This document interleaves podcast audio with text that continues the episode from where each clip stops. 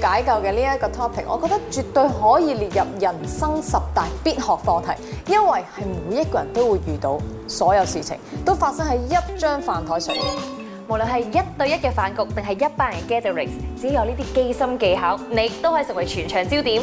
但係知道咗呢啲機心技巧之後，你就可以將你嘅防禦力提高，真係準老公退可守，唔會咁容易中招。不過喺開始討論之前，我哋又邀請咗個男嘉賓嚟同我哋傾偈，究竟係邊個呢？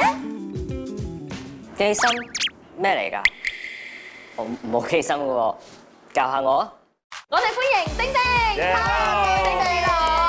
Hello，你好啊，嗱，我哋今日咧就講下同台食飯嘅機心啦。有冇人同丁丁同台食過飯咧？舉手啊！誒、你即係即擺手同乜啫？機 心，機心，攞機心。其實我同佢食過飯，我都覺得佢係一個非常之有機心嘅人。點解咧？我都想知喎。嗱，我覺得咧呢個機心咧唔係佢主動做嘅，而係佢個性格。即係咧，因為我同佢唔算好熟，我哋嗰陣時食飯唔算好熟，我跟食住佢飯係同你第一次見就係嗰餐飯，都唔係算咪第一次見嘅，第一次傾偈傾啦偈係啊可能啦。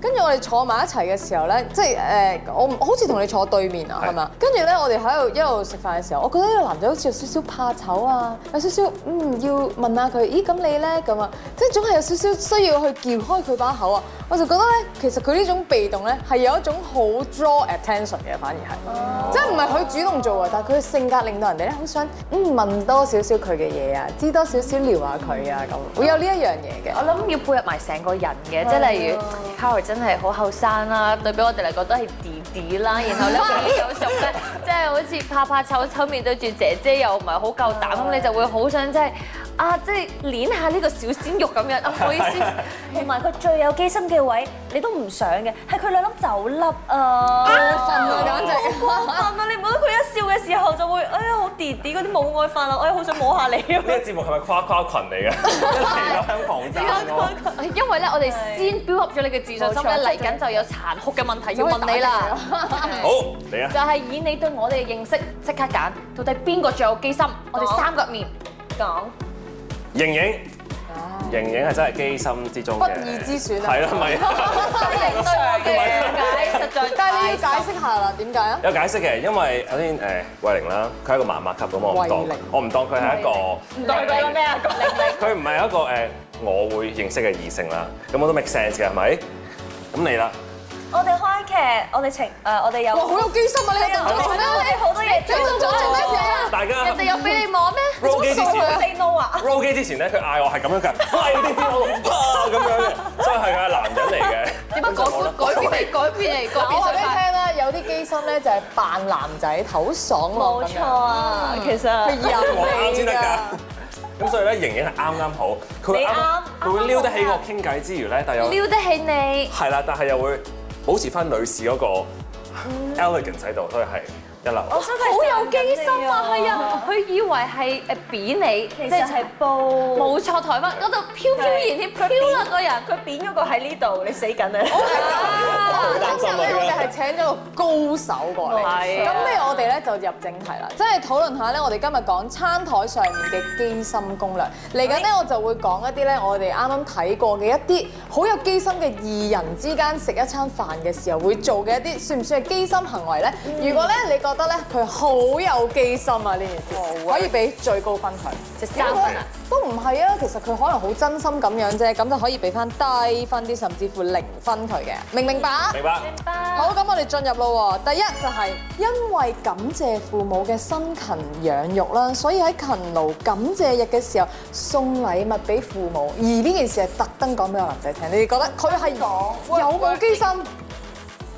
哇，呢個爆標爆標，係啊，個個都覺得呢個係機心爆表。三到問啊，三到尾嘅爆出嚟啊你！有冇遇過咧？點解你覺得係機心爆表咧？好有機心喎，雖然我就未遇過，咁但係通常孝順父母係自己同父母做噶嘛，點會同你嘅伴侶做咧？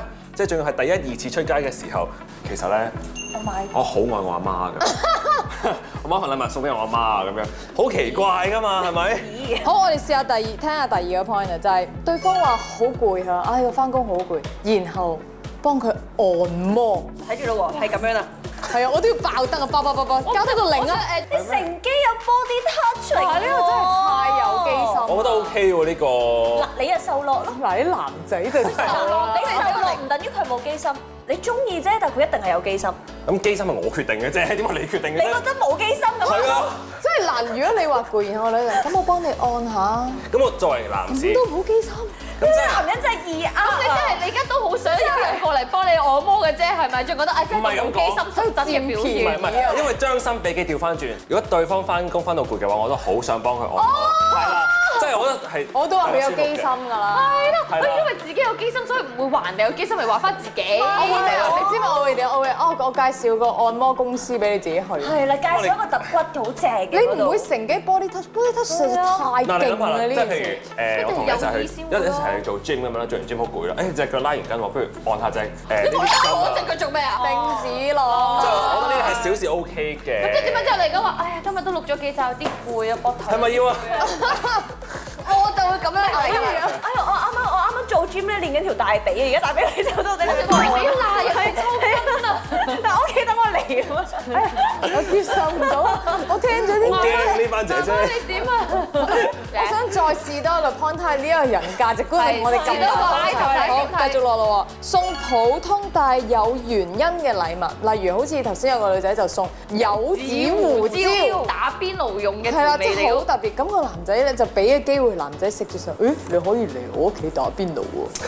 你覺得呢個係咪有機心嘅行即係如果為我咧？哋喺翻香港嘅 context 係，我送啱 XO 醬俾你，上嚟食蘿蔔我糕。我我我真係覺得一半半嘅，因為你總有可能係真係因為嗰間 XO 醬好出名㗎嘛，都冇理由啊嘛！你送親禮物，你就係想佢開心。當你想覺得佢會開心嘅時候，呢個已經係一個機心嘅嘢。喂，認真，我真係有個誒即係氹緊佢啊問嘛題要零啊你真係啊零，因為呢個係我自己會做嘅嘢嚟，係成日送所以蘿蔔就糕同埋激素醬我成日送禮物嘅，啊嗱，即係有一個誒真實環境就係咁樣嘅，有個男仔咧就誒即係約你食飯啦，咁然後佢又好好啦，即係 book 晒餐廳啊，咁最後咧張單仲佢埋喎，咁我都知道其實佢未去食之前咧啊，咁佢即係 arrange 呢個誒呢餐飯嘅話，咁我諗俾面佢都要啊要俾佢買㗎啦，展現下呢個男人嘅風度。嗯咁我就係又唔想好似即係佔人便宜，要人哋麻煩咁多，咁於是咧我就即係去之前咧特登買咗條絲巾咁樣咧諗住送俾佢。幾碌咁嘴？因為我知道佢咧有呢個戴開誒頸絲巾嘅習慣嘅，咁所以我就即係諗住買樣實用啲嘅禮物啦。之後咧將呢個故事話俾朋友知啦，佢哋話：你做咩啊你？你好地地送咩條絲巾俾人啫？你咪俾晒錯色路人哋咯。而且條絲巾係貴名牌嚟㗎係啊，我都聽過佢呢個故事，真 H 係男仔係有冇可能因為啊？我都係中意送禮物嘅，咁但係我送禮物嘅時候，我都會諗想你開心嘅同時，我都會想你覺得我好咯，即係我想你覺得我送禮物俾你，我我係一個幾好嘅人咁樣，即係呢個諗法咪就係會有機心唔咯。係個大前提食餐飯啫，你使唔使送條咁貴嘅絲巾啊？因為嗰餐食餐飯即係咩買單要三千哦，蚊啊嘛，係咪上咗新聞？所以佢咧預埋啲人又有機心，本身個人又有機心，唔係，好彩好彩報料嗰個冇影到你送禮物嗰 下。係咪我咪我咪我咪我咪嬲係嬲就點解我唔影埋我送禮物嗰下咧？明明禮尚往還咁嘛，出嚟嗰度又係好似我黐任而黐家俾食咁咗樣。個機會你去係睇咯，翻我嗰呢條件絲事巾，貴過個餐飯，嬲咗。哦犀利。嗱，講翻頭先嘅分數啦，最高分咧就係講話，哎呀，我好孝順父母嘅，我要買禮物俾父母嘅，呢個咧就屬於最有機心嘅行為，大家認唔認同咧？認同？No，唔得唔得唔得，哦，咁但係如應果該點樣去 present 自己孝順嘅呢一面咧？又唔準掛喺後面，又唔準誒。因為哎我媽咪咧有冇啲好方法係比較比較着緊我嘅 schedule，即係我夜翻屋企佢都會好緊張問我喺邊嘅。咁我成日都會即係我唔係特登嘅，但係我有時候會啊，我我今日會夜翻屋企同媽咪講聲先咁樣。唔知點解成日我呢個無心嘅舉動咧，都會令到啲男仔覺得哦好好啊，真係好有交代啊。機心又但係我唔係特登機心嘅，係因為我真係好驚我媽咪嬲。係啦，咁所以我會做呢樣嘢，但係呢樣嘢即係自然得嚟咧，又可以係推但打係所以都真係嘅，你會你會感覺到一個人係成日掛喺後邊啊，定係其實你慢慢同佢相處落，你就知佢係唔係一個孝順嘅人嚟噶嘛，冇需要係咁成日提住自己一啲哦，我好有優點啊咁嘅嘢嘅。咁但係呢啲真係要好隔離一個一對一先可以聽到佢嘅 conversation 嘅啫嘛，即係可能如果一班人嘅話，佢冇理由同人講，哇！我同阿媽哦誒開 voice 係啦 message，你全係啦程聽到咁好尷尬啊！咁呢啲都係有時好難啊咪有啲真係一班人嘅時候嘅情況，佢會話：媽咪， 我要 send voice message 俾我媽，媽咪，我今晚夜啲翻。呢啲就機心啊！我呢喺啲 OK 你一班嘅。人 gathering 嘅機心有排講。我哋轉頭翻嚟就講下一班人嘅 g a 機心喺邊度。嗱，啱啱講完單對單嘅情況啦，咁但係有啲時候係一大班人食飯噶嘛，咁、當你好多人 gathering 嘅時候咧，大家會係想做眾人嘅焦點主角，你做側邊靜靜地嗰啲 side cast 咧，但係我覺得我哋做得幕前嘅都一定係眾人嘅焦點嚟㗎啦。我呢個係你啫唔係我哋 想，係一即係深烤會哦咯，係啊。其實咧，我覺得咧，即係做咗兩集啦，我哋依家，我覺得呢個節目有少少係為馮盈盈度身訂做嘅。 唔係我咁講啦，我唔係話你好有機心喎，而係即係你都好習慣成為一個誒 focus 嘅人啊，而你所講就係你唔係特登去做，但係你已經習慣咗帶俾人哋歡樂，好似做咗好多嘢，行到好前，人哋會見到啊呢、個女仔係咪有機心啊？但係相處落就可能知道你根本唔係咁嘅，你想大家開心本身就係嘅好。多嘅時候，大家會確留意到你嘅存在咯。 OK，係今日呢個 topic 更加係講緊唔你係啊，嘅好其實好㗎。係係有好多技巧你已經做到好啦，即係一班人裡面點樣成為焦點呢一樣嘢。 啊 下一個 topic 咧，我就係覺得有時如果一班人裡面咧，突然之間有一個人咧講秘密，即係呢個好開心嘅時啊候，我同你細細聲喂。誒、我唔知講咩，你嗰啲花係咪好靚 啊？咁即係可能可能只不過係咁樣啫喎。但係細聲講大呢個聲氣啲氛啊咯裡，我覺得呢個係一個好有機心。我覺得呢個直情冇禮貌添咯，一班人嘅 setting 入邊，即係如果大家都好似我哋四個咁樣啦，突然之間，喂，佢件衫，咁樣就對佢嚟講好似唔係咁尊重。係係啊我覺得呢個但係可能你唔係 target 在場嘅某一個人，你係純粹同佢分享一樣你嘅嘢咧。咁，我諗之後咁咁就係冇禮貌係啦，係啦。但係頭先咧，佢有一個點咧，我覺得好有趣，佢就誒會話俾人聽，又或者話俾人聽，或者真實地去做就係、佢見過我素顏㗎，誒你哋都未見過，你覺得呢一樣嘢係點咧？好明宣示主權咯。係咪啊？我覺得真係做得好出，你會唔會俾一個男仔，或者你會唔會誒中意睇一個女仔真係素顏咧？啲男仔好中意睇啲女仔素顏㗎，即係會 feel 到純真啲，嗯即係簡單啲。但係你覺得你人生裏面有冇見過女仔真正素顏先？咁點都有啩？好多係扮素顏嘅 啫。咁有啲都啱唔到嘅咁樣，即係如果一班人咁講啦，佢話見過我，我話見過佢素顏，男仔嚟講到一個咧，我都 OK 㗎，我都有見過佢呢樣嘢，你哋冇，即係有個嗯虛榮即係包感喺度落埋箱係啦嗰啲啊，都有呢個感覺。但係女仔去到咩階段會俾人睇佢真素顏咧？真係。嗯，一定係誒、呃首先對個男仔有意思，然後個男仔又又好似即但係講係過唔呢怕方嚇面，怕嚇親佢咩？ 咁所以咪用藝術眼 咯。你個樣藝術 啊！所以有陣時候可能會有少少藝術眼嘅情況咯，係。咁我覺得最後一個問題，我想問下一班人裏面，如果真係有一個女仔或者一個男仔，佢特別 outstanding，做好多嘢去誒 draw focus 嘅，你哋點睇呢啲咧？你會唔會覺得討厭 啊？又唔會喎，因為你做得呢個角色，即係你本身已經係咁樣嘅性格，即係你已經 handle 得好好呢件事，你就會純粹跟住佢嘅 flow 去望住佢，去留意佢更多咯。我自己覺得。其實我覺得咧喺一大班人嘅聚會度咧，有個人咧即係負責做大家個 attention 啊，即係俾好多話題嗰啲咧，好偉大嘅，因為佢即係負責咗帶動大家嘅氣氛啊，令到 keep 住有話題啊，冇 dead air 啊，有好多歡笑啊。咁其實有陣時候咧。好似真係好感動添，要做呢個角色咧，係因為其他人咧冇乜人講嘢，咁你都唔想個場好靜好悶咧，咁唯有拋個身出嚟嚟啦咁樣。好偉大啊，盈 盈！係啊，女仔做真係辛苦啲啊！如果男仔做咧，我就覺得好似會輕鬆啲，真係搞氣氛啲嘅啊會同有。埋你會覺得呢一種男仔係比較幽默嘅男仔，你會加分咯。係佢又識得帶動全場嘅氣氛，有個 leadership 嘅感覺啊！每次嚟到心機研習社呢個 items 咧，大家就要更加留神啦，因為我哋咧就會喺每一集用唔同嘅 situation 去解構下大家遇到唔同嘅機心行為嘅，而我哋嘅嘉賓咧就會同我哋其中一位主持一齊去做一啲情景出嚟，俾大家睇下佢哋嘅應對方法啦。今日情景好簡單，就係、有班 friend 約咗你上嚟 party room 呢一度。你一開門就見到成班人拎住個蛋糕，surprise surprise，同你講 Happy Birthday，你完全唔知情嘅喎。定定，究竟你會點樣做，令到大家冇咁尷尬呢？可以入嚟啦！Happy birthday to you，Happy birthday to you，Happy birthday to Day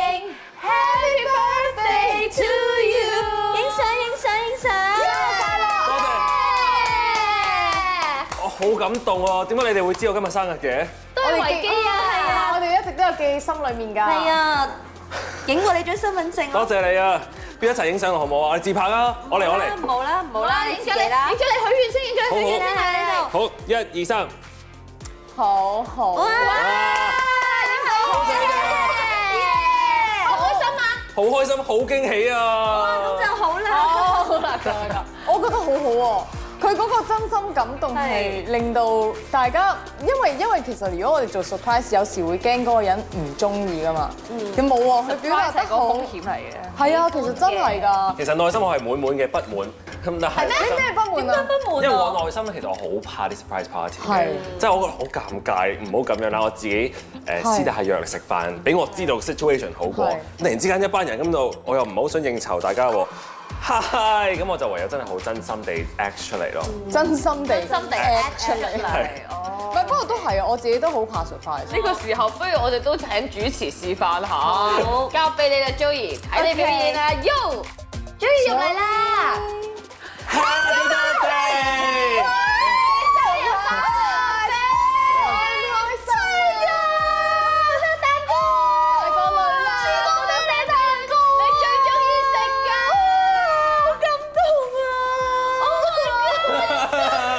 Happy birthday！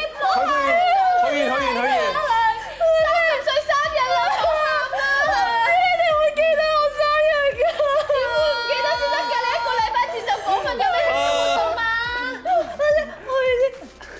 我希望永遠都有你哋陪我慶祝生日。好啦，好啦好啦，夠好啦啦，夠啦，夠啦。我最型想一個大哥車埋佢塊面嗰度。好犀利啊！係啊，係啊。好有機心啊！你咁樣係啦，少少唔係啦，啦，你又令到我哋好好好開心啊係啦，我哋又做咗啲哎呀成功嘅嘢啦。係好有滿足感。咁你你你中唔中意 surprise 咧？你自己本身我我真心係唔中意 surprise，其實有邊個中意啫？都話 咧，都唔中意，唔中意，唔唔中係㗎意。，再重複真係有人中意。 真係有人中意嘅，係啊，有啲人係最中意生日嘅時候咧，大班人一齊去幫佢慶祝嘅。我係中意最簡單，即係最親密嗰啲喺身邊，我就覺得咁你做得 OK 好好嗰啲啊咯。甚至乎係啊！佢頭先嗰個反應就係嗰啲中意 surprise 嘅嗰啲人咯，真係會感動到喊㗎喎。提出個願望係話，希望我哋年年可以一齊慶祝生日。我真係打個冷震啊！喺隔離。你唔好打冷震住，你要評分嘅家長。你覺得我哋主持做成點啊？嗱，一至十分啊！嗱，祖兒咧改觀嘅，從一個男人，唉，女人嚟嘅原來係。冇講錯，對對唔住，好嚟 嘅，好痛痛啊，大佬！ Kyle 咧就俾咗十分你啦，係你會唔會俾翻丁丁十分禮尚往來我我啊？俾九分你啦，有一分如果唔好咁尷尬咧，就完美啦。都係尷尬。我都係有少少尷尬感喺度嘅，可能你嘅人有嗰個喂，同埋佢個底係唔中意 surprise 咧，所以佢已經係盡咗力㗎啦。係啊，嗯一分進步空間。多謝你。繼續努力啊，繼續努力啊！但係咧，今集開頭嘅時候咧，問你咧話我哋邊個主持最有機心咧，你就揀咗我嘅。嗱，今集落嚟啦，有冇轉下啊？而家等我諗一諗先，哇！你認真到要真係人生大事咁樣。有好諗似前人生途咁的樣。抉擇咁樣喎。係啊，因為盈盈其實真係相處落都唔係冇機心嗰只嚟㗎，但係佢係因為好舒服嘅機心，係令到好男舒。服嘅機心，我係真個係男真係覺得唔覺得有機心，但係諗翻起轉頭又真係可能有做過啲嘢令到你有心動嗰刻。咁呢個係機心嘅最高境界。係啊，好叻啊！盈盈，係啊，啊！真係。我諗緊唔 Joey，使揀啦，你真係唉冇啦，係你㗎啦，好，係你嘅盈盈，好好似嘢。都係馮盈盈。第二集啫，唉，來 日方長，我會啊再俾大家睇多啲噶啦。